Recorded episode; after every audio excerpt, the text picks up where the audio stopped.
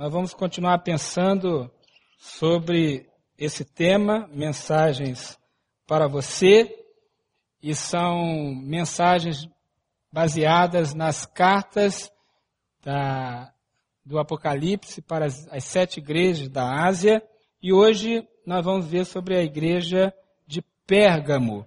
E o tema é Aprenda comigo, que podemos aprender com a igreja de Pérgamo. Existem muitas especulações sobre o que representa cada uma dessas igrejas, ou o que elas representam para a igreja moderna.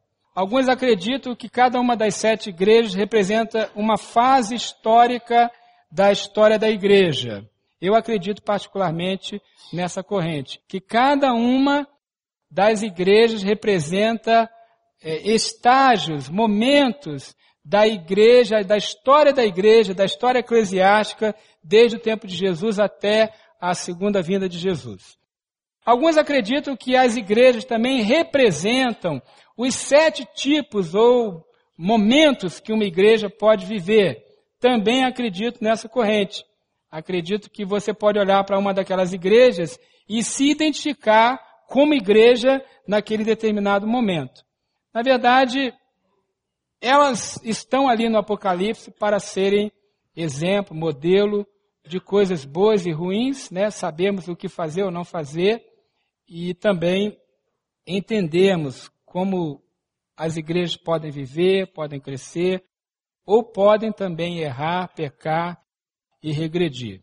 Então hoje nós vamos ver um pouquinho sobre mais uma dessas igrejas, a igreja de Pérgamo. Apocalipse 2, de 12 a 17. Vamos ler esse texto.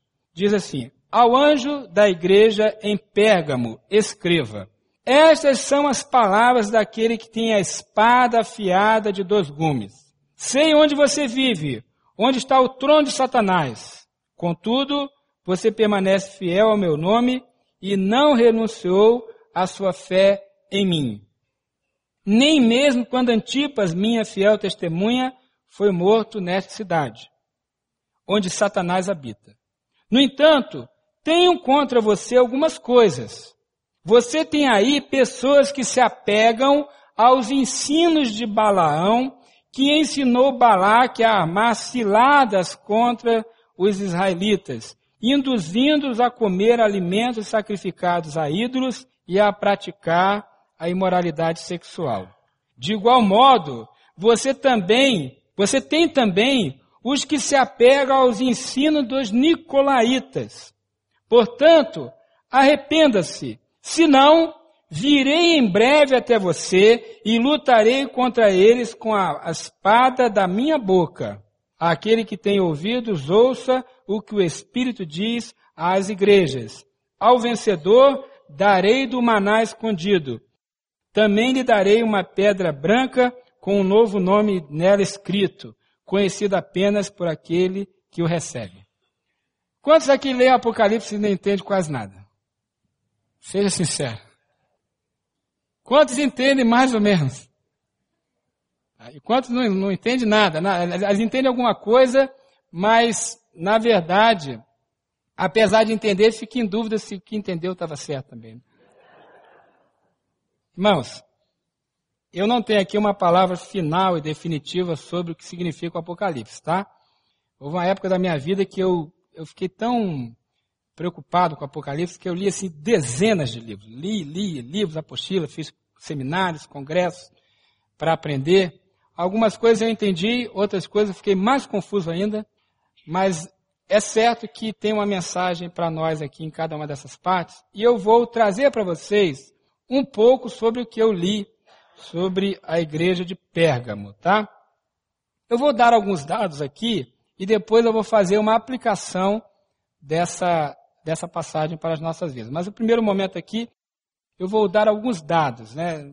Às vezes é um negócio meio chato, mas eu preciso explicar, porque é uma mensagem cifrada, é uma mensagem é, alegórica, o que é maná escondido? O que é doutrina de Nicolaitas? Quem foi Balaão? Não é? é um negócio estranho.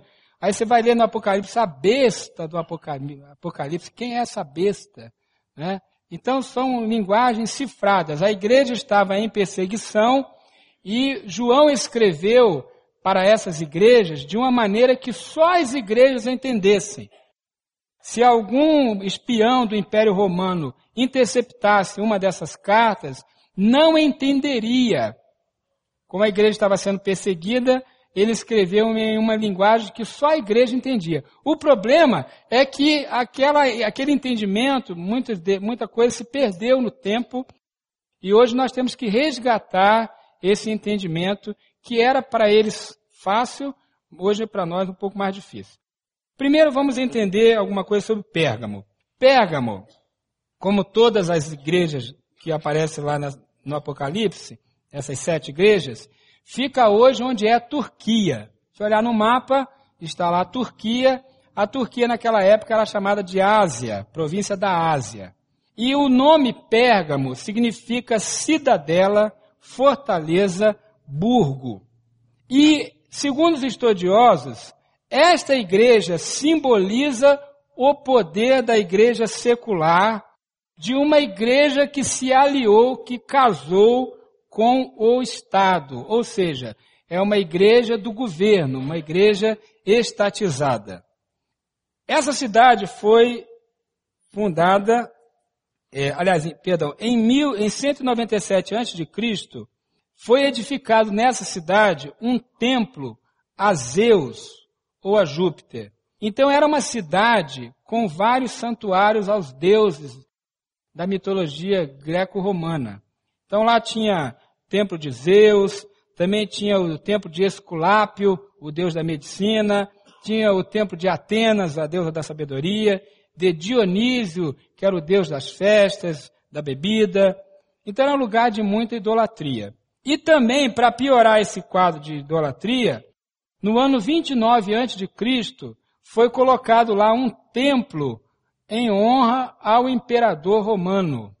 Então o imperador era adorado nesta cidade como Deus, lá em Pérgamo. Ele era adorado. E inclusive a igreja depois foi perseguida por não aceitar adorar o imperador. Bom, era uma cidade então bastante idólatra. Por isso que João vai dizer que lá está templo de Satanás. É um lugar de adoração idólatra. Também era uma cidade famosa pelos seus pergaminhos. A palavra pergaminho vem de Pérgamo, tá? Pergaminho eram peles de animais que eram preparadas para virarem papel, né? Escrita, lugar para escrever. Então se cortava uma pele de animal, preparava aquela pele, se escrevia nela e costuravam as pontas, então virava um livro. Tá? É, diferente dos rolos, pessoas usavam alguns rolos, e em alguns outros lugares se usavam cadernos de peles de animais. Esses cadernos de peles de animais eram chamados de pergaminhos. Por quê?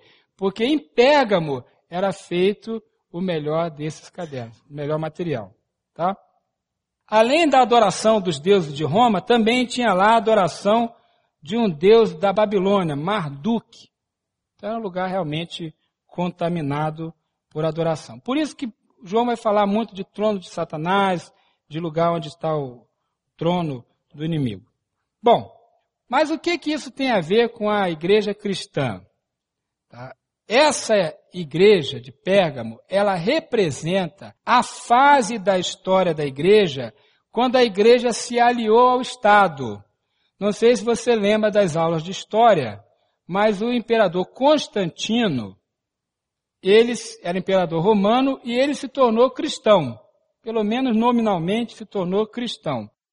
E ele passou então a, a patrocinar a igreja cristã. A igreja era perseguida, mas com Constantino, no ano 313 depois de Cristo, essa igreja passou a ser sustentada pelo Estado. Então, Constantino pagava o salário dos pastores da igreja cristã. Construía templos para a igreja. Aliás, não só construía, alguns templos pagãos ele, ele transformou em igrejas cristãs. E ele também nomeava os bispos das igrejas. Então você imagine que ele fazia o que ele queria, né? Então, esse período da história da igreja, em que a igreja passou a ser estatal, foi um período em que a igreja começou a se afastar das doutrinas da Bíblia, porque ela começou a aceitar muitas coisas erradas que eram impostas pelo imperador, ou também ela começou a aceitar as pessoas nominalmente, sem uma preocupação com a vida espiritual deles. Então, Pérgamo representa essa fase da história da igreja. Também, no ano 252, já começou um conceito de igreja católica, igreja universal. O bispo Cipriano, ele deu esse nome de igreja católica, igreja universal, e no ano 64, o bispo Bonifácio, ele reivindica um título para ele.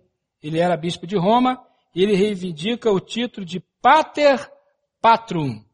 Pater Patrum. Papa. A palavra Papa vem de Pater Patro, que significa pai dos patriarcas, ou seja, o pai dos pastores o pai dos líderes da igreja, o pai dos bispos, o pai dos patriarcas passou a ser chamado de Papa. Bom, esse conceito de que o bispo de Roma era o pai dos patriarcas e que a igreja obedecia ao governo, ao poder estatal e que todos podiam entrar nominalmente nessa igreja sem mesmo prova de arrependimento e fé, é que transformou a igreja numa bagunça.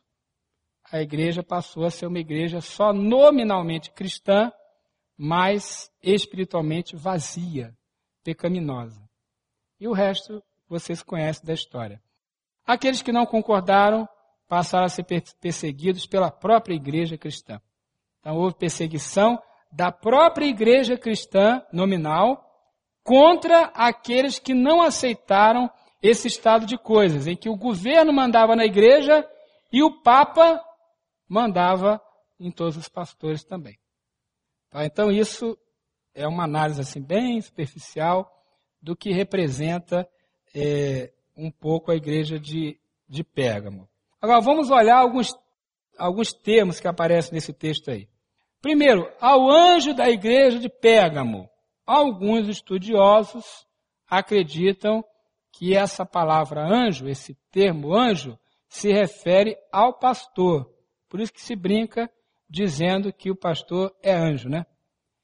E em algumas igrejas eles acham que é anjo mesmo, porque não precisa comer, precisa vestir, não precisa de salário. e tem algumas que acham que é anjo, anjo mesmo, que ele voa, né? Que ele faz algum milagre, que ele tem algum, é super ultra poderoso. Não, a gente tem que ter o sentimento de que anjo aqui, do sentido de proteção, de cuidado, né? Espada gume, aguda de dois gumes, é, espada que sai da boca sempre tem o sentido da palavra de Deus, tá? Lá em Tessalonicenses vai falar que a espada divide, né?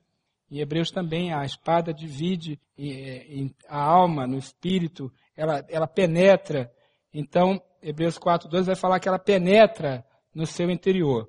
Então, espada aguda aí significa a palavra de Deus que sai da sua boca. Trono de Satanás provavelmente tem a ver com os santuários aos deuses de Roma, aos templos pagãos, e depois vai se tornar o símbolo do próprio poder da Roma imperial que se tornou cristã, né? Trono de Satanás. Antipas provavelmente foi o primeiro cristão mártir ou, ou se não foi o primeiro, o primeiro foi Estevão, né? Se não foi um dos primeiros, foi alguém de grande destaque. A palavra mártir significa testemunha. Então, segundo alguns, Antipas foi o primeiro a morrer pelas mãos do Estado romano que se tornou cristão. Tá? Então, Antipas talvez tenha sido essa pessoa. Não aceitou adorar o imperador ou adorar aquele sistema é, em que a igreja estava paganizada. Doutrina de Balaão, você tem que voltar para Pentateuco, para o livro de Números, onde tem a história de Balaão. Balaão foi um profeta contratado pelo rei Balaque. Balaão era famoso por lançar encantamentos. E aí chamaram Balaão, disse Balaão, profetiza, lança um encantamento contra o povo de Israel para eles não invadirem a minha terra. Aí Balaão queria ir, Deus disse, não vai. Ah, mas é muito dinheiro, vão me pagar, Deus, deixa eu ir. Deus disse, não vai. Aí ele insistiu muito com Deus, disse, então vai. Aí no caminho, é, lembra da mula de Balaão? A mula viu o anjo, o anjo com a espada para cortar a cabeça dele, e a mula fugiu, ele batia na mula, e quando a mula tem que falar para o profeta, gente, aí o negócio está complicado, né? A mula teve que dizer para o profeta que tinha um anjo. Um profeta é, mercenário, né? Ele realmente era um profeta, mas era mercenário. E ele foi contratado para lançar maldição. Mas ele falou: não posso lançar maldição contra esse povo, Deus não está autorizando. Aí Balaque, pô, eu te dei tanto dinheiro, não adiantou nada, o que vamos fazer aqui? Aí Balaão teve uma ideia, vamos fazer o seguinte, Balaque, ao invés de lançar encantamentos contra esse povo, você destrói esse povo através da imoralidade. E as mulheres de Moabe, Balaque era, era rei de Moabe, as mulheres de Moabe se aproximaram dos homens de Israel e eles entraram numa orgia sexual e foi através disso que o povo enfraqueceu. Essa é a doutrina de Balaão. A doutrina de Balaão aqui no, no Apocalipse significa um sistema de imoralidade que enfraquece o povo de Deus. Tá? Porque Balaão ensinou a Balaque a usar essa estratégia para destruir o povo de Deus. Então, doutrina de Balaão é imoralidade sexual contra a igreja. Coisas sacrificadas aos ídolos. Era muito comum o pessoal comer as carnes de animais que eram sacrificadas aos ídolos, aos deuses de Roma. Você lembra quando Paulo fala para não comer carne, se eu se escandalizar o irmão? Está no livro de Coríntios e no livro de Romanos é que as pessoas iam para o açougue, ia para a feira comprar carne, e comprava carne e comia. Mas alguns se escandalizaram dizendo assim, essa carne foi antes sacrificada para Apolo. Como é que você vai comer? Aí criou um problema na igreja, Paulo fala, olha, você vai, compra sua carne, não pergunta de onde vem. Mas se você souber que é carne que foi sacrificada a ídolo, ou alguém te falar por causa da consciência e do testemunho, então não coma. Aqui ele está falando de uma mistura, de uma confusão é, espiritual por causa dessa comida, de, dessa doutrina. Né? Na verdade, o sentido espiritual aqui é que as pessoas estavam misturando o sagrado com o profano. Nicolaitas, irmãos, dentro do que eu estudei, são as pessoas que buscam o poder, a supremacia, que se julgam melhores do que aqueles outros, tá? Historicamente representa o papado. O bispo de Roma se julgou melhor do que os outros bispos, os outros pastores, e ele quis ser o, o papa, o pai de todos. Então, Nicolaíta é aquela pessoa que quer ser melhor do que outros. Por que isso? O tempo aqui não dá para explicar. Maná foi o, o alimento do povo de Deus, então representa o alimento de Deus, e aqui nesse texto está dizendo para não se servir dos banquetes da aristocracia romana, ou seja, não comer daquilo que é oferecido pelo pecado, pelo imperador. Lembra que Daniel fez? Não se alimentou das iguarias do rei. Não era apenas a comida, mas o fato de participar de um momento, de um lugar que não era próprio para um servo de Deus. Pedra branca, as pedras eram usadas naquele tempo para fazer julgamento nos, nos, nos fóruns, diante do juiz. Então, a pedra branca era a pedra da absolvição. A pedra escura era a pedra da condenação. E também se dava para escravos libertos uma pedra branca, escrito que ele, ele era uma pessoa livre a partir daquele momento. E também em alguns lugares era um ingresso para você participar de alguma festa. Essa pedra branca simboliza nossa inocência, a libertação do pecado e o ingresso no reino de Deus. E o novo nome, lá em Apocalipse, diz que nós teremos novos nomes. Nome naquela época era identidade. A pessoa tinha um nome conforme a vida que vivia. Então, o nome era identidade. Um novo nome significa uma nova identidade. Bom, depois dessa aula de Apocalipse aqui, né? Eu sei que é um pouquinho chata essa primeira parte, assim. Para quem gosta de história, quem gosta de informações, é um banquete. Mas eu sei que para alguns é chato esse tanto de informação. Vamos entrar na aplicação aqui da igreja de Pérgamo. O que, que aprendemos com isso? Primeiro, aí você pode escrever. Vamos manter a igreja independente. Primeira coisa que a igreja de Pérgamo nos ensina é que a igreja precisa se manter independente. Ela não pode ser aliada ao Estado, no sentido de ser subordinada ao Estado. O Estado tem que ser laico, não pode ser religioso. A Constituição do Brasil diz que o nosso país é um Estado laico, ou seja, não tem religião oficial, graças a Deus. Tá? Todas as religiões, dentro da decência da ordem, né, das leis que nos regem, têm autorização de funcionar no Brasil, inclusive a nossa igreja. Por isso, podemos cultuar de portas abertas, que nenhum policial, nenhum juiz, ninguém pode entrar aqui agora e dizer que nós não podemos cultuar, porque podemos. O Estado é laico. Agora, gente, preste atenção. Isso não significa dizer que você não possa ter projetos, convênios, parcerias com o Estado. Tá? Não ser uma igreja aliada ao Estado não significa dizer que você tem que ser totalmente segregado do Estado. Não é isso. A Bíblia fala para nós termos sabedoria, prudência, mas temos também estratégias. São José dos Campos, Jacareí, nós usávamos muita estratégia de usar é, convênios, alianças é, para projetos específicos com o Estado. Por exemplo, fazíamos um trabalho evangelístico no aniversário da cidade. A Prefeitura de Jacareí nos convidou para uma das noites do aniversário da cidade ser dirigida por nós. Então nós fazíamos um evento lá para milhares de pessoas. Aquele dinheiro eles iam usar para outra coisa. Existem projetos sociais que o dinheiro está disponível. Os espíritas vão usar, os católicos vão usar, alguém vai usar. O dinheiro está disponível para projetos sociais. E se uma igreja tem um bom projeto, ela pode fazer. Isso não significa ser subordinada ao Estado. É uma estratégia em que você tem um projeto específico em que ninguém vai dizer para o outro como viver, mas você pode fazer um bom trabalho naquela cidade. Tá? Então, eu sei que quando a gente fala disso, alguns ficam com medo. A igreja não pode se aliar. Não pode mesmo. Nossa igreja não tem partido político. Nossa igreja não tem candidato oficial.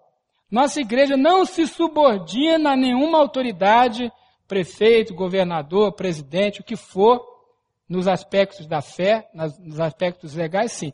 Mas nós podemos firmar convênios, parcerias e projetos quando tem um alvo específico com delimitações claras de competências, tá certo? Se alguém quiser chegar aqui e dar dinheiro para nós, nós não queremos. Tá? Se chegar um deputado, um ministério desse, olha, quero dar dinheiro para a sua igreja. Não queremos. Agora, queremos tirar as meninas de rua ali do plano piloto, ali do, do eixo monumental, queremos fazer um trabalho com quem fuma crack, naquela região. Vocês querem estar conosco? Queremos. Aí a igreja, o Estado pode financiar algumas coisas para a igreja fazer isso. Porque é um trabalho social. É o que se chama hoje de o terceiro setor. É a aliança do Estado com empresas, organizações é, civis, como a igreja. Tá? Então, gente, vamos tomar cuidado para a gente não ir nem para um extremo e nem para o outro extremo. Tem um extremo que você está confundindo igreja com Estado. Isso é um extremo. E tem o outro extremo que é uma separação tão grande que se deixa de fazer coisas boas, importantes, necessárias, tá? São José, uma vez nós fizemos um trabalho interessante, fizemos um, traba um trabalho chamado Serenatal. Eram serenatas de Natal na cidade. A prefeitura tinha verba para isso, e não tinha ninguém usando. Festejo de Natal na cidade. Aí a gente fez, fez o seguinte: pessoa queria fazer uma serenata para o amigo. O amigo pagava é, uma taxa, a gente comprava uma Bíblia e saía um grupo para ir de, de casa em casa fazer serenata de Natal com música evangélica. Quem que pagava o transporte? A prefeitura.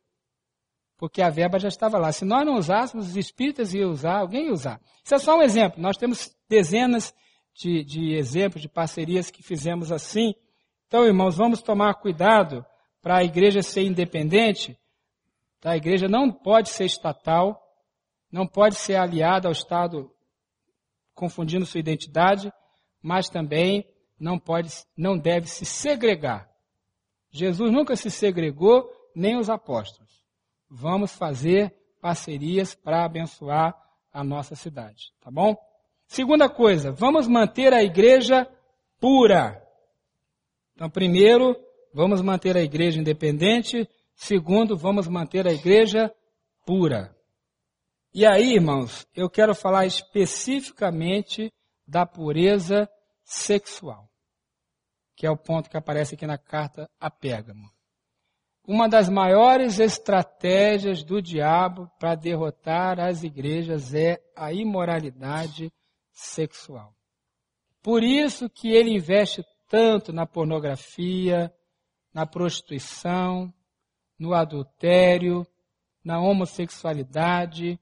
Existe uma campanha tremenda, fortíssima da sociedade para transformar a nossa cultura numa cultura totalmente erotizada e liberada de todo jeito do ponto de vista sexual. Isso não é à toa, irmãos. Não é à toa que no horário nobre da televisão, os principais jornais da nossa, do nosso país se empenham tanto em defender o homossexualismo. Não é à toa. É que é uma estratégia do Satanás para destruir as pessoas, as igrejas, as famílias, os casamentos. Então tome muito cuidado, muito cuidado. Outro dia eu fui procurar uma coisa no Google e, e eu vi um negócio que começou a aparecer no Google de uns tempos atrás, não tinha, que é pornografia. Eu pedi uma, uma palavra lá e nas imagens que apareceu tinha uma lá de pornografia homossexual. Eu me lembro que um tempo atrás você digitava os negócios no Google, não vinha pornografia assim não. Agora vem. Aos pouquinhos você vai se acostumando com a ideia, né? Então muito cuidado com o que você vê no seu computador, com, com o filme que você aluga, com o livro que você lê, com a revista que você vê, tá certo? Com a, com a coisa que você vê na televisão, porque senão você começa a se acostumar com isso. Você, você já se pegou naquela situação que você está torcendo para a mocinha ficar com o mocinho no final da novela ou do filme? O problema é que os dois são adúlteros. E você está torcendo para eles terminarem juntos. É ou não é? A gente vai se acostumando com esse negócio.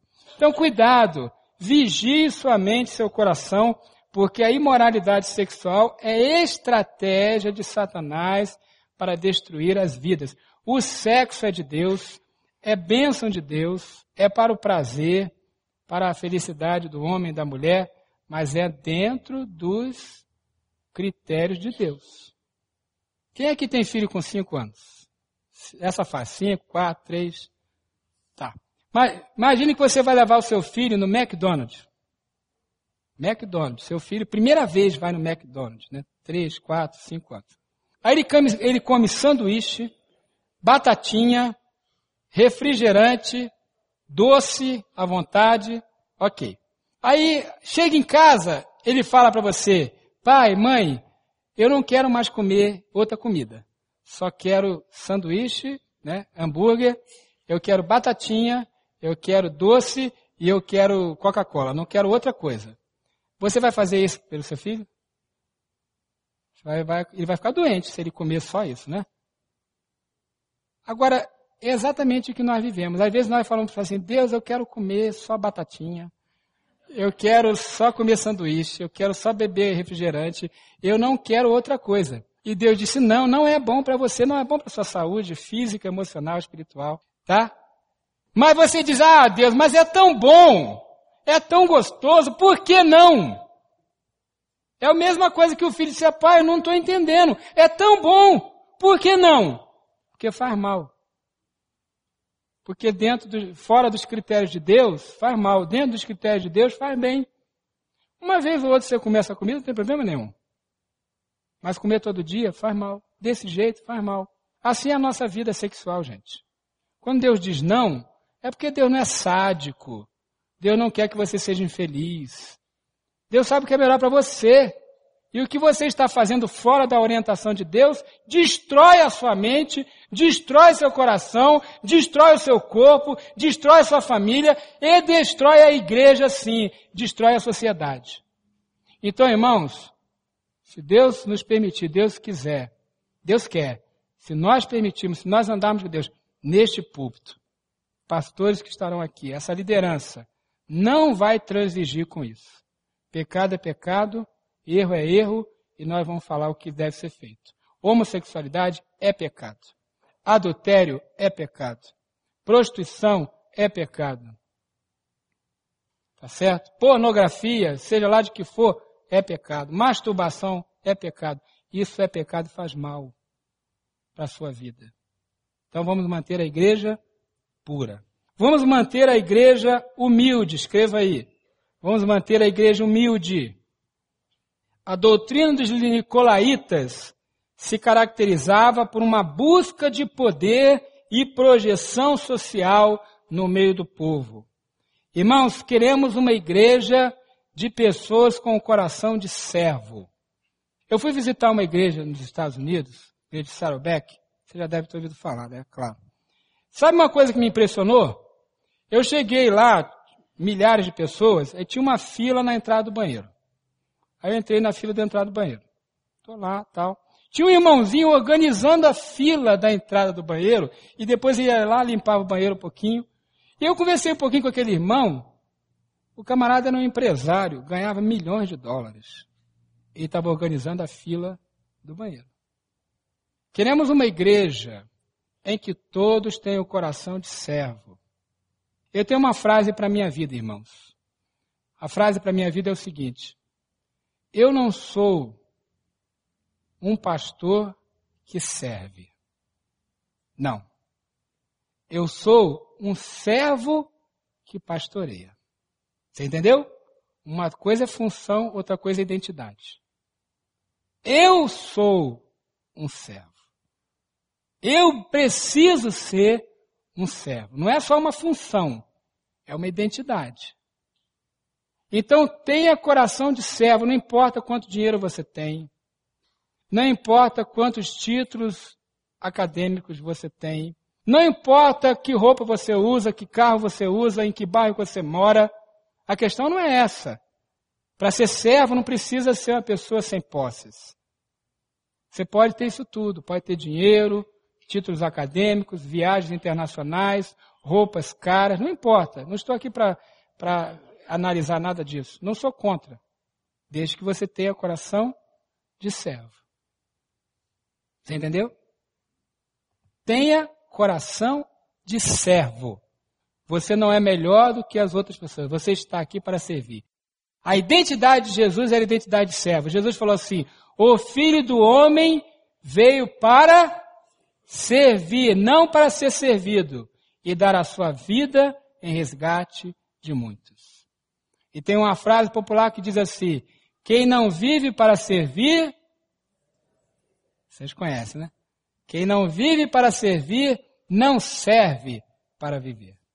Então queremos uma igreja humilde, com o coração de serva. Tá certo? Não importa se você trabalha nos gabinetes mais refinados de Brasília, se você é empresário, continue assim, continue prosperando. Mas se precisar tirar uma sujeira do chão, catar um pedaço de papel, se precisar lavar um prato, se precisar cuidar de uma fila, se precisar cuidar de uma criança, se precisar fazer alguma coisa, meu querido, faça, porque Jesus fez isso. Ele não teve vergonha, ele não teve constrangimento, ele não teve medo. Aliás, ele escandalizou por fazer isso. Tenha coração de servo. Essa é a identidade que queremos para essa igreja. Uma identidade de servo. Tá? E por, por último, vamos manter a igreja fiel. Escreva aí. Vamos manter a igreja fiel. Uma igreja que ande por fé. Isso é ser fiel. Ande pela fé. Caminhe pela fé. Isso é ser uma igreja fiel. Fidelidade significa obediência, respeito à palavra de Deus. Vamos manter essa igreja fiel, que não se desvia da Bíblia. Irmãos, a palavra de Deus é a nossa regra de fé e, e ordem. É a nossa base, é a nossa bússola. Tudo que fizermos aqui, nós vamos olhar primeiro para a Bíblia. Não para tradições apenas. Tradição é muito boa, bem usada. Não para a opinião particular de alguém, embora que ela possa ser ouvida também. Não para gostos e preferências, embora isso também possa ser importante. Mas o critério final de toda decisão nossa tem que ser a Bíblia, a palavra de Deus. Podemos ouvir a tradição, aliás, a boa tradição é maravilhosa. Charles Swindoll diz o seguinte: Tradição é a fé viva dos que já morreram, e tradicionalismo é a fé morta dos que estão vivos. Tradição é a fé viva dos que já morreram. Tradicionalismo é a fé morta dos que estão vivos. Então vamos olhar a tradição, vamos olhar os costumes, vamos olhar a opinião das pessoas, seus gostos, preferências, vamos olhar. Mas a palavra final está aqui. Irmãos, eu creio de todo o meu coração que Deus quer nos usar para fazer grande diferença em Brasília e nessa região, em todo o Brasil e no mundo também. Eu creio. Eu vim para cá por isso. Pastor Gilberto veio para cá por isso. Tanto e os outros que estão aqui, os demais pastores, líderes também. Ninguém saiu de uma situação que não tinha o que fazer. Ah, vou lá para cuidar, vou liderar a terceira igreja de Brasília. Não foi assim, né? Júnior estava bem ocupado lá. Eu também. E os que estão aqui também, de outros lugares, também. Por que viemos para cá? Pela convicção de um projeto de Deus para esta igreja. Os que estão aqui há mais tempo, como a Laí, também estão aqui trabalhando, né?